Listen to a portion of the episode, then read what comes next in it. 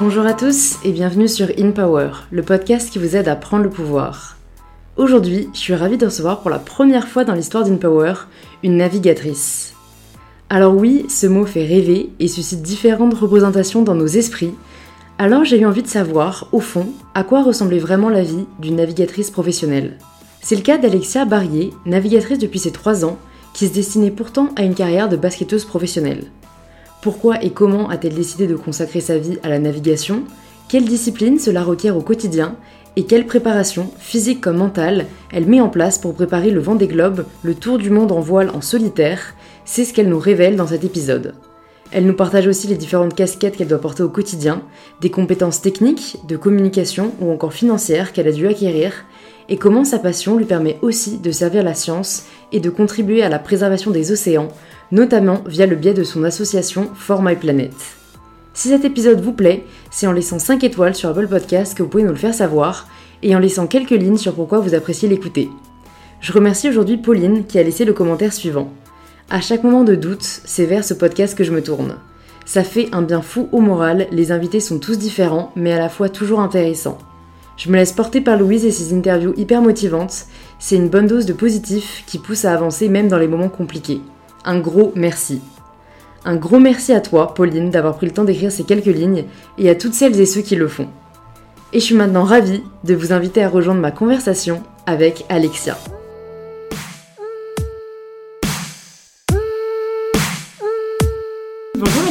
Bonjour Louise. Bienvenue sur InPower. Je suis ravie euh, de te recevoir, d'autant plus que tu es la première navigatrice que je reçois sur le podcast. Ah, génial. Donc la première question que je pose à tous mes invités, c'est de se présenter de la façon dont ils le souhaitent.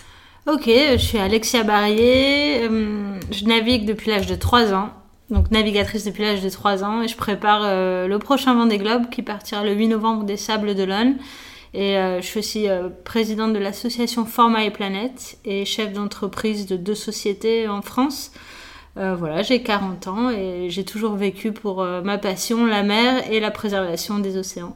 Trop cool. Comment est-ce que tu es tombée euh, dans la marmite plus ou moins de, de l'océan et de la navigation? Parce que c'est pas une passion commune, on va dire. Eh bien, je suis née à Paris et mes parents ont eu la bonne idée de déménager à Nice quand j'avais 3 ans. Et euh, en fait, ils travaillaient chez Air France. Ils ont pris un petit voilier de 6 mètres avec euh, des collègues de travail. Ils partageaient les frais. Et c'est comme ça qu'on a commencé à naviguer avec mon frère euh, le week-end pour aller se balader aux îles de l'Érins, pour ceux qui connaissent les environs de Antibes et Cannes. Et voilà, j'ai tiré mes premiers bords comme ça. J'ai tout de suite adoré. Par contre, j'étais plutôt enclin à devenir basketteuse professionnelle, si tu veux. J'étais en équipe régionale de basket quand j'avais 10-12 ans.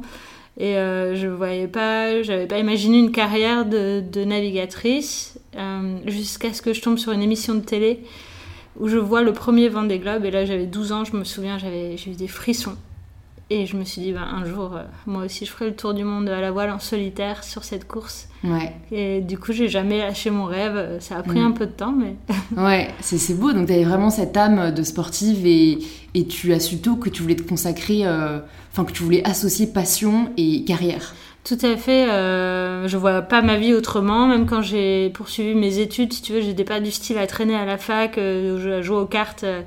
Euh, à la cantine avec les autres et organiser les soirées. Moi, j'étais plus euh, hyper focus sur euh, bon comment je vais gagner ma vie pour pouvoir réaliser mes rêves, aller faire des compétitions dans le monde entier de voile et, euh, et voilà vivre de manière indépendante et libre, euh, mais toujours euh, sur les océans ou- Mm. ou, sur la mer.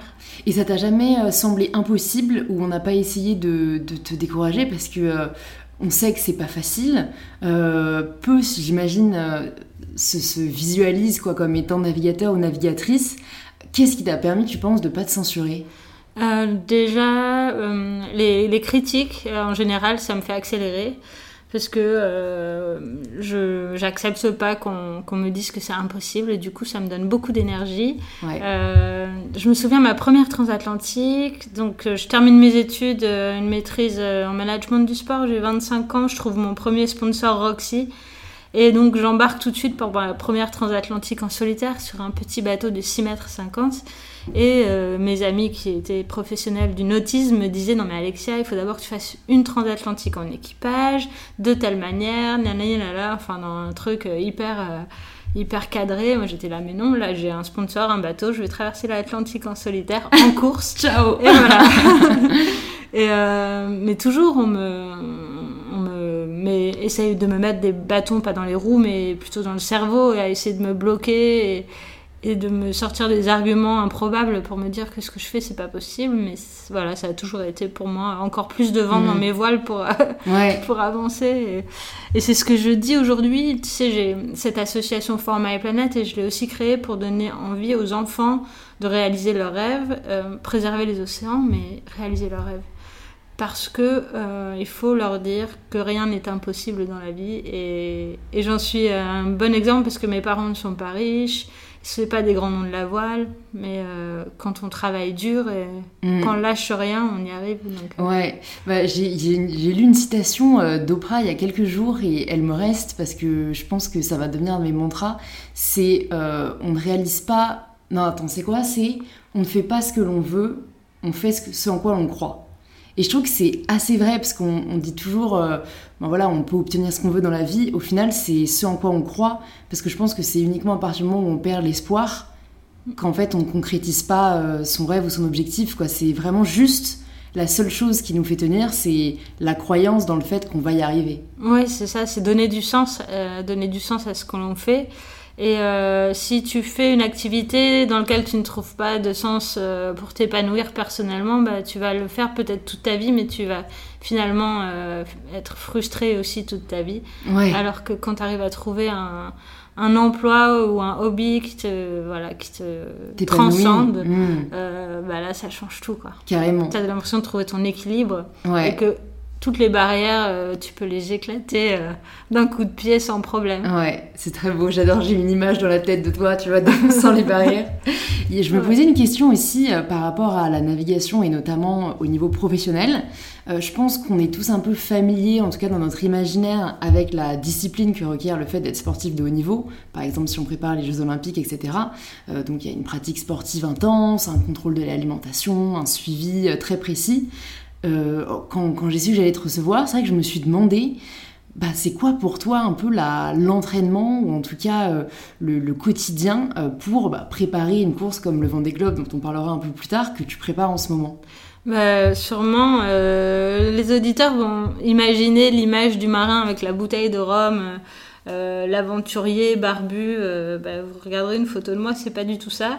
Euh, et euh, aujourd'hui, en fait, nos bateaux sont de plus en plus exigeants. Euh, il y a toujours une place pour l'aventure, mais on est surtout sur de la performance sportive. Donc, comme tu le disais, ça requiert une préparation au même niveau que les athlètes qui préparent des Jeux olympiques.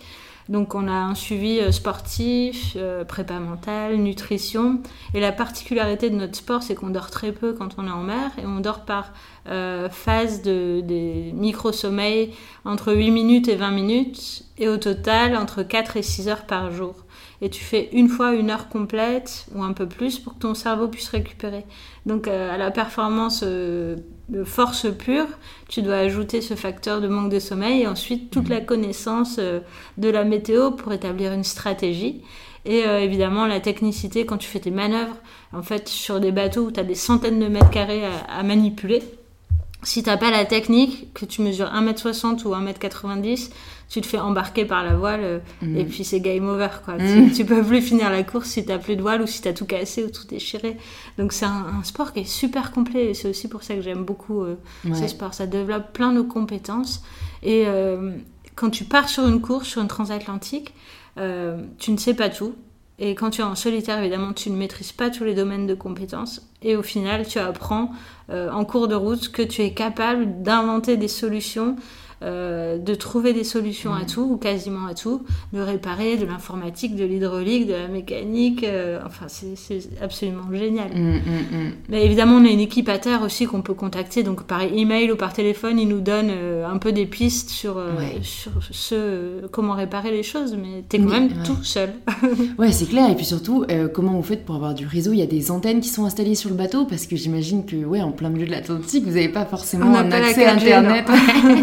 de fou. Ouais, sur les bateaux, on a des antennes satellites. Et en fait, tu as des communications satellites, ça coûte super cher, hein, donc de moins en moins cher, mais c'est, je sais plus, 4 gigas, ça coûte dans les 3000 euros. Donc tu vas pas aller télécharger ta dernière série euh, sur Netflix pendant la course.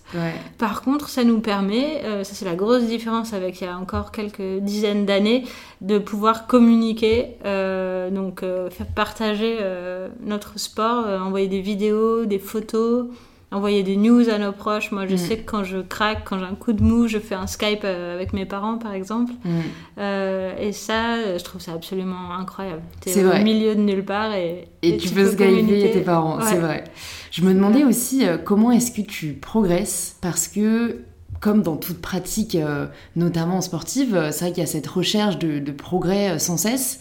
J'imagine qu'en plus, bah, dans ton cas, ça doit être autant une recherche de progression euh, physique que mentale.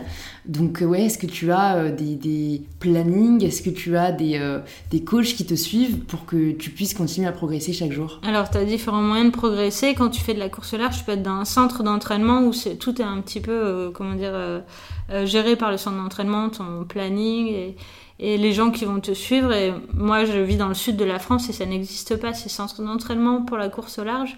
Donc, euh, j'ai pris l'habitude de créer mon équipe. Euh, donc, j'ai deux préparateurs pour euh, la prépa physique. Je bosse sur, pas mal sur le yoga et la respiration mhm. et aussi sur le vélo et la course à pied. Et j'ai un préparateur mental qui lui est à Aix-en-Provence. Mais en fait, depuis l'âge de 25 ans, j'ai développé, travaillé avec différentes personnes pour la prépa mentale. Euh, donc j'ai une boîte à outils que j'ai euh, fabriquée au fil des années et qui m'aide euh, quand j'ai besoin de d'activer ces outils, par exemple pour dormir. on a travaillé sur l'imagerie mentale. Je fais venir, j'en ai parlé pendant le confinement parce qu'il y avait pas mal de monde qui avait du mal finalement à avoir un bon un sommeil récupérateur. Donc tu appelles une image de calme. Pour moi, c'est l'image d'une rivière, d'un cèdre du Liban, et euh, avec beaucoup de, fleurs et d'herbes, et je suis assise, adossée à cet arbre.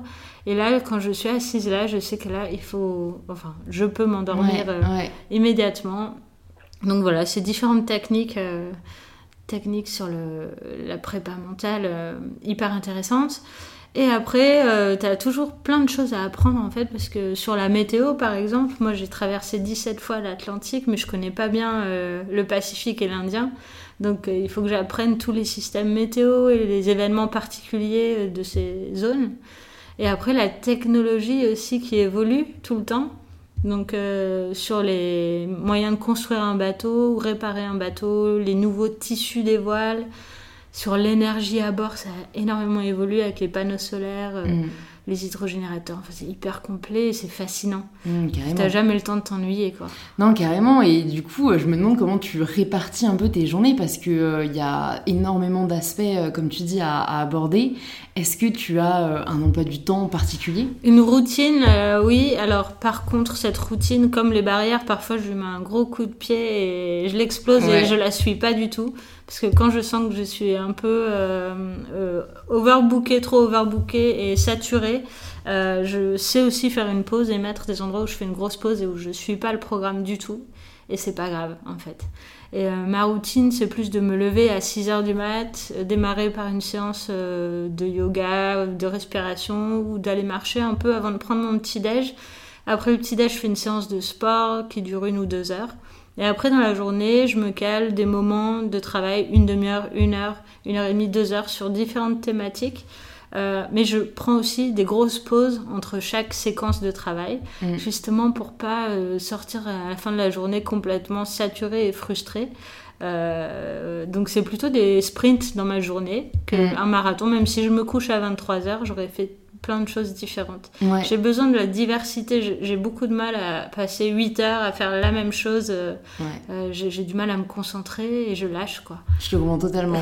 j'ai toujours admiré les personnes qui peuvent genre faire une seule chose et pas voir le temps passer. Moi, j'ai vraiment besoin d'avoir aussi euh, une diversité pour, pour pas me lasser. Et est-ce que tu as toujours eu une facilité à faire ces pauses ou ou à pas t'en vouloir, on va dire, de pas faire le plus possible, parce que je sais que quand on est passionné, bah, moi c'est un problème que je peux rencontrer, tu vois, de me dire bah en fait je pourrais en faire plus et essayer de de caser le plus possible dans ma journée, alors que, comme tu le dis très bien, au final c'est contre-productif, mais parfois c'est difficile quoi de, de se dire bah non en fait les breaks c'est nécessaire. En fait, je marche, je fonctionne avec des job lists et je me dis lundi, je dois faire ces six points. Et j'arrive à vendredi, dans les six points du lundi, j'en ai fait qu'un. Mais par contre, j'ai fait plein d'autres trucs qui n'étaient pas prévus aussi. Parce qu'il faut se laisser le, potentiel de pouvoir évoluer dans ce qu'on a prévu. Mm. Euh, parce que tu passes des coups de fil, tu rencontres des gens, tu as des nouvelles idées. Euh, voilà, enfin ça dépend de ton métier, mais dans, je pense que dans nos métiers, on peut pas rester bloqué sur un schéma. Mm. Et euh, c'est très récent le fait de pas m'en vouloir. De justement, j'ai changé de méthode euh, il y a, je pense, 5-6 ans, où j'étais plus dans le style marathonienne, à me lever à 6 heures, me coucher à 10 heures, et puis essayer de devant mon ordi regarder tu ne sais plus quoi, mais t'es devant ton ordi, t'es bien là parce qu'il faut. Sauf que ça marche pas du tout. Ouais. Donc euh, c'est pas forcément le plus efficace. C'est ça. ok.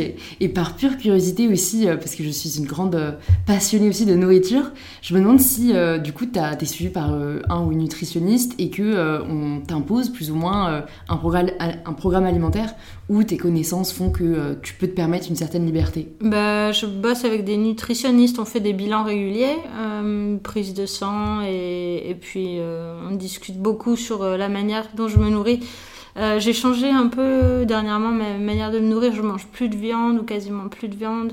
Et, et j'essaye de travailler avec ce nutritionniste. Il m'impose rien. Mhm. Par contre, je lui raconte voilà, la manière dont je me nourris. Donc, c'est beaucoup de légumes, lentilles, quinoa et euh, des oméga 3 aussi pour, euh, pour la récupération du cerveau, c'est hyper important.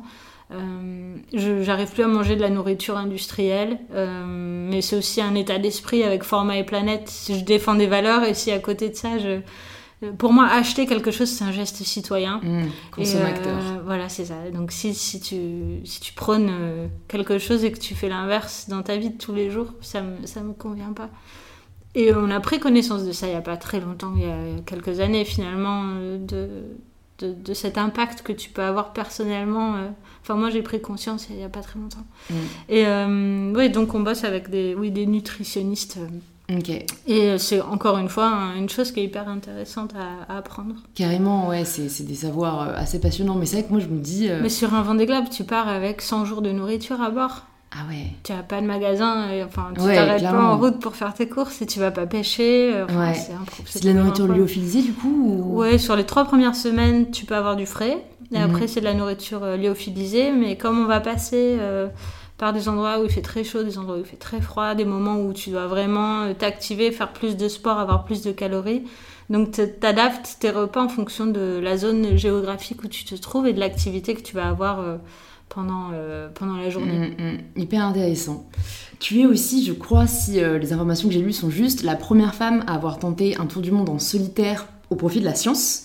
Tu as rapporté plus d'un million de données sur l'eau en surface et du coup je me suis demandé d'où est venu aussi cet intérêt pour la science et ta volonté d'apporter euh, ta contribution au milieu de la recherche. Alors ça c'était il y a 10 ans quand j'ai créé Format et Planète, je suis partie de Monaco et donc je devais faire le tour du monde, il y a un sponsor qui nous a planté donc comme on avait des milliers d'enfants qui suivaient le projet, puisqu'il y avait aussi un projet éducatif, j'ai choisi finalement de faire un grand tour d'Atlantique, 20 000 milles, 5 mois en mer, en solitaire, pour la science. Euh, pourquoi en fait, je me suis rendu compte en écoutant les scientifiques sur Tarak, j'avais rencontré à Nice, puisqu'ils étaient basés là pendant quelques semaines, qu'un voilier pouvait aussi être utile euh, à ramener des données euh, sur l'eau.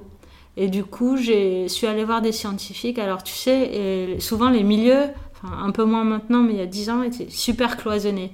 Quand tu as un navigateur, tu vas parler à un scientifique, déjà, tu parles pas le même langage. Ouais, carrément. Et euh, je crois que j'ai mis 6 mois à avoir l'oreille euh, d'un scientifique qui veuille m'écouter et, croire en ma détermination et dans le fait que même si je ne suis pas ni scientifique ni ingénieur, je pouvais euh, être assez sérieuse finalement pour, pour apporter mm. ces données. Et euh, du coup, j'ai ramené un million de données. Salinité et température, ça définit la densité de l'eau. faut savoir que les courants marins, c'est des régulateurs du climat. Et quand la densité de l'eau change, les courants marins changent. Donc ça a un gros impact, euh, notamment sur le climat. C'était euh, une grande première d'avoir ça sur un bateau du Vendée Globe, avec un système automatisé.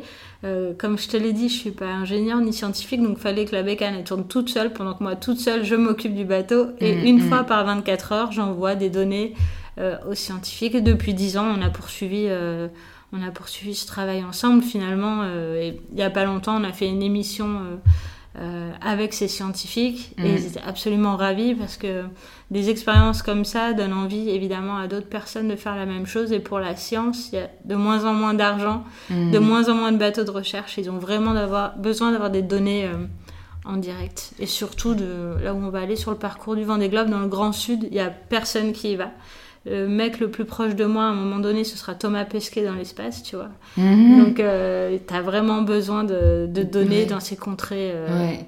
où il y a Et, pourquoi en fait personne n'y va? Par manque de Euh, moyens ou... bah il y a pas d'intérêt en fait les routes commerciales ne passent pas par là Ouais.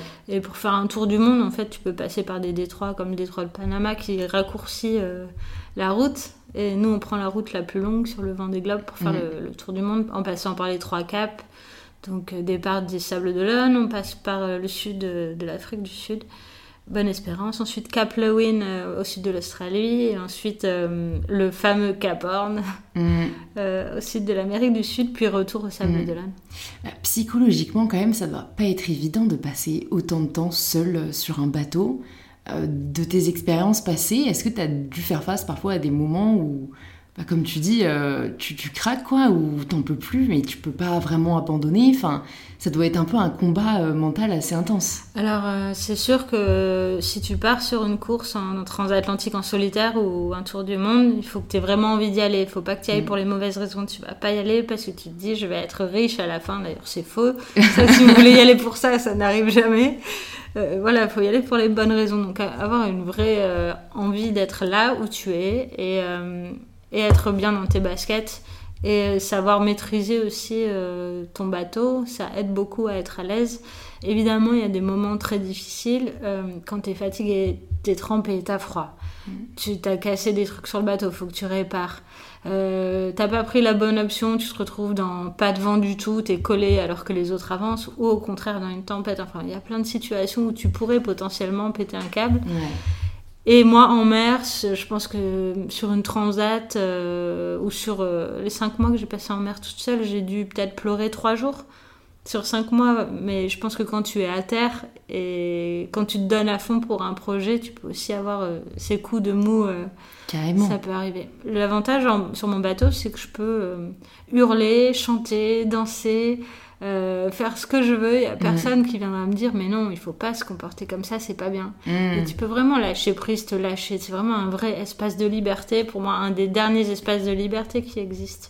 C'est vrai, et c'est là où, à mon avis, on peut vachement mettre en perspective euh, les codes de la société et à quel point ils peuvent être absurdes, quoi, parce que là, C'est euh, il n'y a plus de règles. Quand, tu, quand je rentre à terre, je me dis non, mais, mais pourquoi?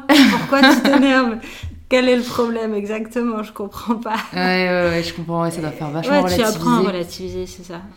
Et quelles sont euh, les, les principales différences, euh, tu dirais, entre les courses en solitaire vs les courses en équipe, vu que tu as, fait les deux?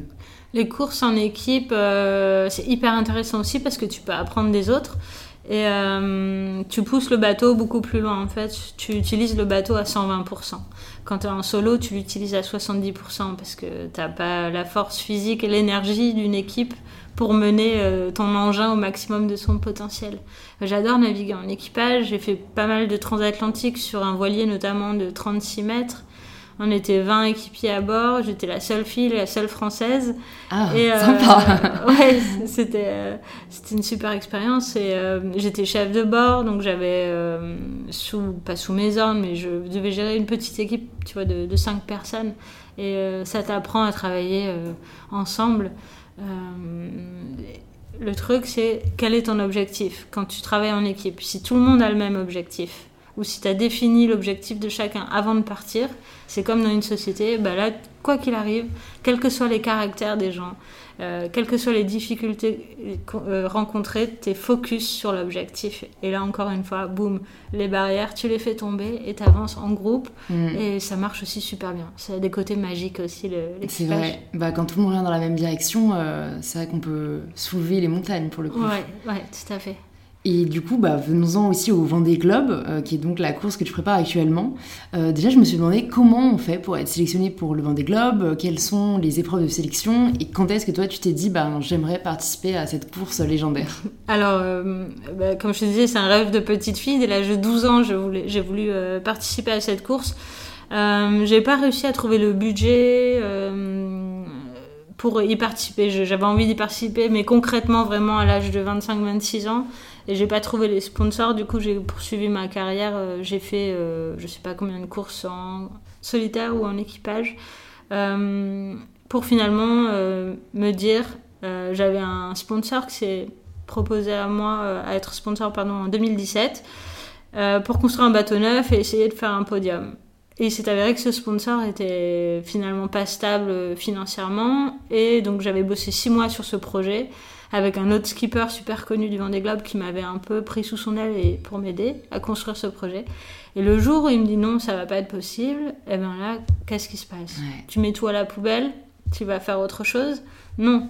Là, j'étais partie, hmm. on pouvait plus m'arrêter et j'ai trouvé euh, un, un mécène un ami qui m'a aidé à acheter mon bateau, qui est finalement le plus vieux bateau de la flotte. Il a 20 ans. Il a été construit pour une femme, Catherine Chabot. Euh, ce bateau, il a fait déjà 5 euh, tours du monde, 6 tours du monde, 4 Vendée Globe. Euh, il est absolument incroyable. Et du coup, bah, je n'ai pas renoncé et on a fait un financement collaboratif pour pouvoir démarrer le projet. Donc déjà, le premier point, avant de penser à se qualifier, c'est trouver le sponsor. Hmm. Et après, tu as une qualification, c'est faire une transatlantique en solitaire. D'accord. Donc c'est pas hyper... Enfin, c'est pas donné à tout le monde. Ouais. C'est pas non plus un truc de fou. Euh. Y a, donc il n'y a, pas, euh, y a pas une euh, performance à atteindre, c'est vraiment juste prouver qu'on peut faire une transatlantique solo. En solitaire, en course, sur le championnat du monde IMOCA. D'accord, ouais, il y a quand même des critères euh, particuliers. ok. Mais ça, c'est hyper euh, intéressant, euh, cet aspect que tu as abordé sur les sponsors. C'est vrai que quand on pense navigateur, navigatrice, Vendée Globe, on pense à la course et on pense pas à tout l'aspect financier qu'il y a derrière, parce que vous devez trouver ces sponsors seuls. c'est pas forcément quelque chose, j'imagine, que tu as appris ou, auquel on vous forme. Comment est-ce que tu abordes cette partie-là qui doit quand même être assez conséquente quoi, en termes de temps, en termes d'énergie Ouais, c'est quasiment 60% du job finalement. entre ça et la communication, c'est ça prend pas mal de temps. Moi, j'ai appris, euh, bah, j'avais appris des petites bases avec mon master en management du sport, mais c'est que un diplôme, c'est pas la vraie vie. Mm. Et donc, c'est l'expérience au fil des années qui m'a appris que le plus important, c'était finalement de rencontrer des personnes. Euh, de pas rester euh, chez soi à attendre que le téléphone sonne. ça, ça fonctionne pas. Et, et donc de, de, bouger, de raconter ton histoire, d'aller rencontrer les gens. Et euh, après, sur les budgets du Vendée Globe, il y a des gros écarts. Si tu veux, nous, on a un budget de fonctionnement qu'on n'a pas encore bouclé de 800 000 euros par an. Et un budget gagnant, ils sont à 4 millions, 5 millions par an. Donc il y a vraiment des gros écarts. Et la voile, c'est euh, pour les sociétés un super moyen de communiquer euh, en interne, parce que c'est vraiment des aventures qui soudent les collaborateurs, les mmh. clients autour d'une aventure. Hmm. Euh, bah, et euh, on n'est pas seulement un encart publicitaire, un panneau publicitaire, il y a plein d'autres choses qui gravitent. Carrément, bah, le sport, euh, moi j'ai toujours, toujours, trouvé ça assez fascinant, les sentiments que ça pouvait naître chez les gens. Et, ouais, c'est quelque chose, je pense, qui, qui, est profondément humain et qui nous lie tous. Donc ouais, je suis totalement d'accord avec cet aspect-là. Est-ce que tu peux nous parler aussi de ton plus beau souvenir en mer? Alors, mon plus beau, il y en a plein évidemment. Moi, j'adore ce. Il y en a un particulier qui est exceptionnel parce que j'ai pas pu le filmer ni prendre de photos parce que j'avais plus de batterie. Et c'est une des rares fois où je me suis dit, bah tant pis, ou tant mieux, celui-là il est pour moi. Euh, c'est en rentrant de cette tentative de tour du monde, en fait, je rentre à Monaco, donc je passe Gibraltar. Gibraltar, c'est un peu euh, comme si tu étais en trottinette sur l'autoroute euh, face à des semi-remorques, tu vois, il y a vraiment un trafic de fou avec les bateaux de commerce, et là, tu es à la voile, tu dois passer.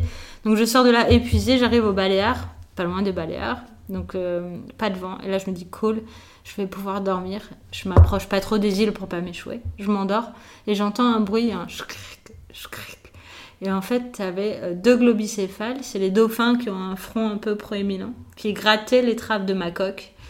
Et euh, déjà, ça c'est assez singulier comme expérience. Donc je sors, je vois ces deux globicéphales, et en fait, ils me prévenaient qu'à 50 mètres devant le bateau, il y avait une maman globicéphale qui était en train de donner naissance à un petit.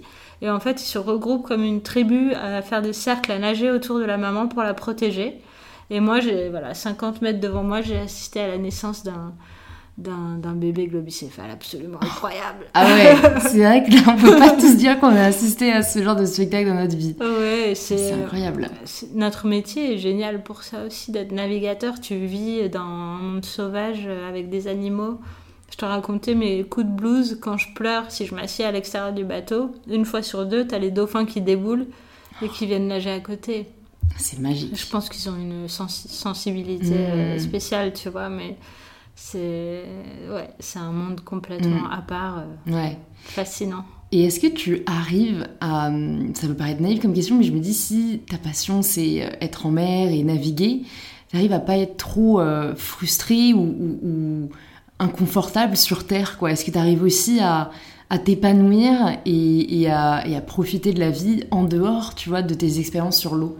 Euh, oui, bah pour ça, euh, moi je suis un peu, euh, comment dire, focus à fond sur mon objectif, mais je pense que pour pouvoir faire des challenges comme le Vendée Globe par exemple, il faut à un moment donné être super focus. Donc c'est vrai que toute ma vie tourne un peu autour de ça. néanmoins, j'arrive à prendre des moments où je fais complètement autre chose aussi, et où je profite de mes amis ou de ma famille, où j'arrive un peu à déconnecter du projet. Parce qu'encore une fois, je pense que c'est bien d'être focus et de vouloir réaliser un projet, mais il faut aussi savoir décrocher et, faire autre chose et avoir une variété dans ta vie, mm. un équilibre en fait entre ta vie sociale et, et, euh, ton travail, ton sport. Mais euh, encore une fois, je suis plus à l'aise sur un bateau que de marcher euh, dans la rue à Paris par exemple. Mm, mm, c'est pour moi c'est plus naturel de régler des voiles que de trouver un taxi euh, dans la rue quoi. Ouais, c'est vrai que c'est pas la même chose mais c'est marrant à entendre, moi c'est plutôt l'inverse. Et est-ce que tu as déjà eu à j'imagine faire face pas des échecs parce que je trouve que ce terme est un peu euh, mal euh, enfin ne veut pas dire grand-chose mais des obstacles que tu as eu à, à surmonter et est-ce que tu en as retiré? Ben, en fait, euh, évidemment, sur cette carrière, pour l'instant, j'ai eu quelques euh, déconvenus euh, et pas réalisé les choses comme je le souhaitais, mais tu te rends compte que ça t'amène sur un autre chemin, une autre route qui est pas celle que tu imaginais. Alors au début, tu, tu dis, bah, là, j'ai tout loupé, j'ai voilà, tu as cette petite phase, mais maintenant que j'arrive à dépasser de plus en plus rapidement, parce que je comprends ce qui est en train de se passer dans ma vie, mm. et, euh, et, du coup de pouvoir euh, voilà, euh, choisir un nouveau cap, parce que des choses que tu ne maîtrises pas ou que tu n'as pas réalisé se sont imposées sur ton chemin, tu changes de chemin, et soit tu arrives au même objectif par un autre chemin, soit tu changes d'objectif, mais le tout, encore une fois, c'est d'aimer ce qu'on fait et de vibrer pour ce qu'on fait. Et euh, c'est pas très grave si on n'arrive pas à, cocher toutes les cases euh, tout de mm. suite. Et aussi, à le facteur temps, de se dire que les choses ne peuvent pas toujours arriver tout de suite. Parfois, ça prend des années. Et euh, si c'est vraiment ce que tu veux et la chose que tu appelles et auquel tu crois, mm. ça arrivera. Mais il mm. faut juste continuer à bosser et pas s'énerver, être patient et continuer à avancer. Ouais, ouais la patience, c'est vraiment une grande vertu, je pense bon, qu'on apprend aussi un peu au fur et à mesure, mais parfois j'ai l'impression que certains sont mieux dotés, euh, enfin lotis quoi à la naissance que d'autres. Mais bon, on peut travailler dessus, c'est vrai. Et quelles sont les plus belles leçons, tu penses, que ces années en mer t'ont apprises? Euh, bah, Apprendre euh, l'humilité, ça, ça, t'est imposé parce que tu dois naviguer avec ou contre les éléments, et c'est pas toi qui décides. Et parfois, il faut, bah, ton ego, tu le mets dans ta poche euh, parce que euh, voilà, t'as pas le choix, tu es là, il faut agir en conséquence de ce que les, éléments te donnent et, c'est comme ça. Euh, l'humilité, et je pense que j'ai appris aussi, enfin, j'ai eu la chance de pouvoir partager énormément mes aventures jusque-là. Et euh, ça, c'est ce qui me fait avoir envie de, de naviguer aussi. Il n'y a Mm. pas que le plaisir personnel d'être sur l'eau et de faire de la compétition. S'il n'y avait pas cette notion de partage et de me sentir euh, utile, par exemple, pour, euh, avec Format et Planète pour la Mm. science, ça m'intéresserait beaucoup moins ou je me serais lassée, je pense. Ouais, il faut que tu aies un sens supérieur, on va dire, à, Ouais, à juste à ton plaisir personnel, bon, qui, qui doit quand même faire partie de l'équation. Ouais, mais ouais. c'est vrai que je trouve ça beau que du coup tu en fasses profiter euh, non seulement la science, mais aussi d'autres d'autres personnes, parce que je crois que c'était pendant ton tour du monde, euh, ton premier tour du monde en solitaire, tu partageais euh, le, le projet à beaucoup d'enfants, euh, des Ouais, milliers d'enfants. des milliers d'enfants qui nous suivaient. Et là, j'ai fait des escales sur ce tour du monde. Donc euh, l'idée, c'était à chaque escale d'emmener des gamins euh, des quartiers défavorisés, donc euh, les townships à Cape Town, les favelas à Rio, les emmener naviguer, passer une ou deux journées avec eux, voir comment ils vivent, comprendre euh, les choses. Euh, les choses qui se passent dans le monde et comment Mhm. tu peux, avec l'éducation, euh, changer le monde en fait. Carrément. Euh, donc ça c'est super important et quand je vais rencontrer les enfants dans les écoles, en fait à chaque grande course on édite un kit pédagogique qui est gratuit et traduit en quatre langues, accessible sur notre site internet de Format et Planète. Et euh, du coup tous les enfants qui suivent le, le programme, je vais les voir, enfin pas tous parce qu'ils sont hyper nombreux. Mais tu vois déjà leurs yeux complètement fascinés d'avoir vécu une histoire en mer Mhm. par procuration toutes les questions qu'ils ont à te poser et quand tu leur dis et toi alors qu'est-ce que tu veux faire? Et là boum ça part et ils peuvent s'exprimer et parler de, de ce qu'ils ressentent euh, au fond Mm, d'eux mm. Et ces, ces jeunes que, enfin, que tu rencontres à travers le monde, est-ce que c'est organisé avec d'autres structures ou c'est vraiment tu débarques et, Bah, et tu montres qui t'es et, et puis ils viennent avec toi? Ouais je contacte les associations avant d'arriver au port Ouais. et euh, on organise un peu euh, parce que c'est des déplacements en bus euh, Ouais, ça- vois, ça doit pas être évident, si ouais. facile ouais, Ouais, Ouais, ouais. mais c'est vrai que ça doit être une expérience vraiment magique pour eux, Oh, quoi. Ouais, c'est extraordinaire. Et là, par exemple, pendant le confinement, il y a des enfants qui ont donné des cours de yoga. Euh, ils voulaient le faire pour un festival auquel euh, je devais participer qui a été annulé. Pour l'association Format et Planète. Donc des enfants qui donnent des cours de yoga aux enfants. Ils ont donné du coup 43 cours, je sais plus. Et euh, les parents avaient fait comme un yogaton, donc une petite cagnotte où les gens donnaient de l'argent. Mm. Et du coup, ils font un don à Format et Planète qui va faire un don euh, aux enfants d'Afrique du Sud et, euh, et à ces enfants à leur école de voile aussi parce qu'ils ils adorent naviguer. Trop Et cool. tu vois, ça crée des choses Ouais. folles quoi. Ouais, bah, quand on met de l'énergie, euh, de, la, de la bienveillance euh, et des causes qui nous tiennent à cœur, c'est Ouais, un peu la recette magique, quoi. Ouais, c'est ça, tout à fait. Et du coup, le Vendée Globe, c'était, euh, comme tu l'as dit, un de tes rêves d'enfance. Est-ce que tu as d'autres rêves euh, liés à la navigation ou non euh, que tu aimerais accomplir? Hum, J'aimerais beaucoup aller au Japon à vélo. Alors attends, tu aimerais partir de France Ouais, et atteindre le Japon à vélo? Ouais, ouais. ouais. Ah J'aimerais ouais, faire un tu- grand voyage à vélo. Ah, ça serait, Ça, ça ça, prendrait combien de temps? T'as évalué à peu près? J'en sais rien, je pense qu'il faut au moins compter 4 mois. Ouais. ouais. ouais. Mais je pense que le vélo, c'est un moyen de voyager, un peu comme le bateau. euh, c'est assez lent finalement. Et à vélo, tu rencontres euh, des gens euh, simples. Mm. Et puis tu as le temps de t'arrêter, de leur parler. Mm. Donc ça, ce serait un super projet. Après, j'ai des projets plus, on va dire, professionnels, entre guillemets. Faire une fondation, transformer l'association Format Planète en fondation. Et euh, on a plein de missions qu'on voudrait réaliser. Et transformer mon bateau de course en bateau, justement, au service de la science et de l'éducation, en emmenant des scientifiques et des enfants naviguer euh, euh, sur des plus ou moins longues euh, périodes euh, Mm. en Méditerranée. Ok. Mais oui, j'ai, je crois, au moins 50 valises d'idées. euh, Ouais, c'est pas de ça qui manque. En même temps, il y, a, beaucoup de choses à faire. Est-ce qu'il y a un voyage euh, qui t'a aussi particulièrement marqué? Parce que j'imagine que ce soit en mer ou en terre, tu as eu la chance de, de découvrir de nombreux pays. Est-ce qu'il y a euh, un moment en particulier quoi, dont tu te souviens et que tu aimerais nous partager? Bah, j'ai adoré euh, l'arrivée en Afrique du Sud. Euh, parce que tu arrives près de. En premier lieu, à côté de l'île où Nelson Mandela était euh, emprisonné pendant des années. Donc, ça, ça met déjà un gros coup euh, d'émotion euh, quand tu commences à imaginer tout ce qui s'est passé à, à cette époque. Les Table Mountain, qui est vraiment un massif qui te fait dire que tu es arrivé là. En fait, j'avais navigué pendant 55 jours non-stop. C'était ma plus longue navigation et d'arriver dans ce lieu absolument mythique. C'est incroyable. Et après, le mélange des populations, euh, les problèmes sociétaux euh, qui sont euh, propres à l'Afrique du Sud avec ces townships. et de voir ce qu'il est possible de, de, réaliser dans la mixité des, des, des personnes qui vivent sur un, un même euh, espace. Hmm. Ça, c'était hyper intéressant. Parce qu'on voit moins quand on arrive dans un port en France. C'est vrai. Que des gens avec des polos oreillers, des chaussures bateau. Euh. là, c'était carrément différent. Et quand j'arrive au Brésil, ça me fait exactement la même impression. Quoi. Ouais, c'est la, la, différence de culture quoi, qui est euh, particulièrement frappante. Ouais. Le choc des cultures et surtout au Brésil, à Salvador de Bahia, c'est une autre ville où j'adore aller parce qu'ils ont une vraie culture africaine ils ont une vraie histoire euh, de mhm. l'esclavagisme, etc. Et du coup, c'est une population noire, alors que dans le reste du, Brésil, c'est plus mixte. Mhm. Et euh, voilà, tu arrives, tu es, emporté par une mhm. autre euh, façon de vivre. Moi, je note dans un coin de ma tête le nom de la ville pour quand on pourra revoyager, même si c'est pas tout de suite. Est-ce qu'il y a une ressource, que ce soit un film, une musique, un livre, voilà, une œuvre euh, qui, t'a touché et que tu aimerais recommander euh, aux auditeurs et aux auditrices du podcast? Alors, euh, moi j'adore un livre, mais c'est un classique hein, que j'emmène toujours en bateau. Ce sont les Mémoires d'Adrien. C'est. Il y a des histoires de guerre dedans, des histoires d'amour, des histoires de conquérants, il y a un peu de tout. Mhm.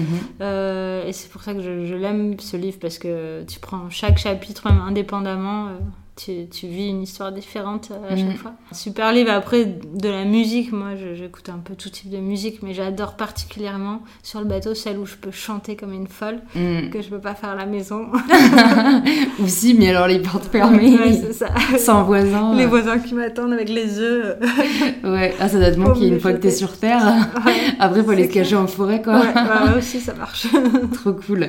J'ai deux dernières questions pour toi. Euh, la première, c'est si euh, demain pour une raison qu'on ignore, euh, tout s'arrêtait, euh, que tu pouvais plus repartir en mer et voilà, euh, tu, tu devais changer de, de vie, mais que tu pouvais laisser derrière toi un papier avec quelque chose que tu écris dessus, un enseignement, une leçon, quelque chose qui te tient à cœur, qu'est-ce que tu écrirais J'écrirais Crois en toi et n'écoute pas les autres.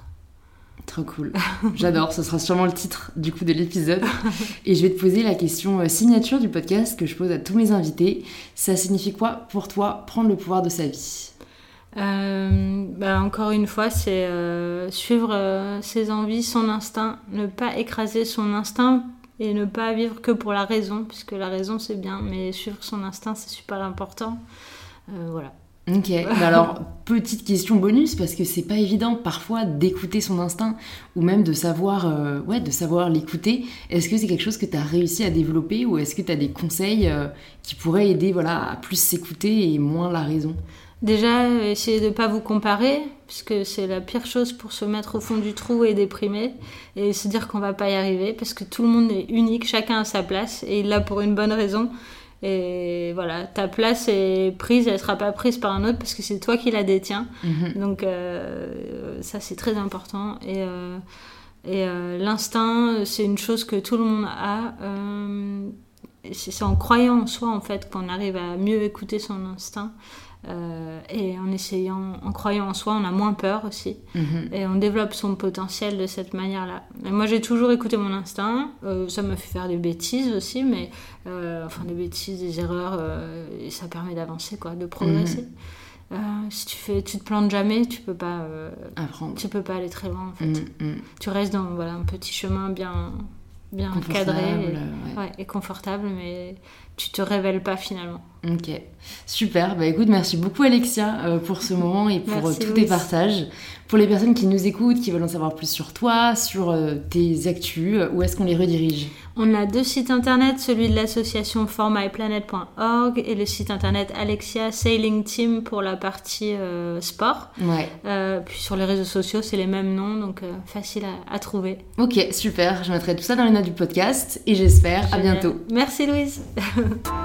Merci de vous être rejoint à ma conversation avec Alexia. Si elle vous a plu, vous pouvez nous le faire savoir en partageant un post ou une story sur Instagram, en nous taguant Alexia Sailing Team et MyBetterSelf pour qu'on puisse le voir et interagir avec vous. Vous pouvez aussi envoyer cet épisode à un ou une amie qu'il pourrait intéresser et vous abonner pour ne pas rater les prochains épisodes. Je vous remercie sincèrement d'avoir écouté celui-ci jusqu'au bout et je vous dis à très vite pour un tout nouvel épisode d'InPower.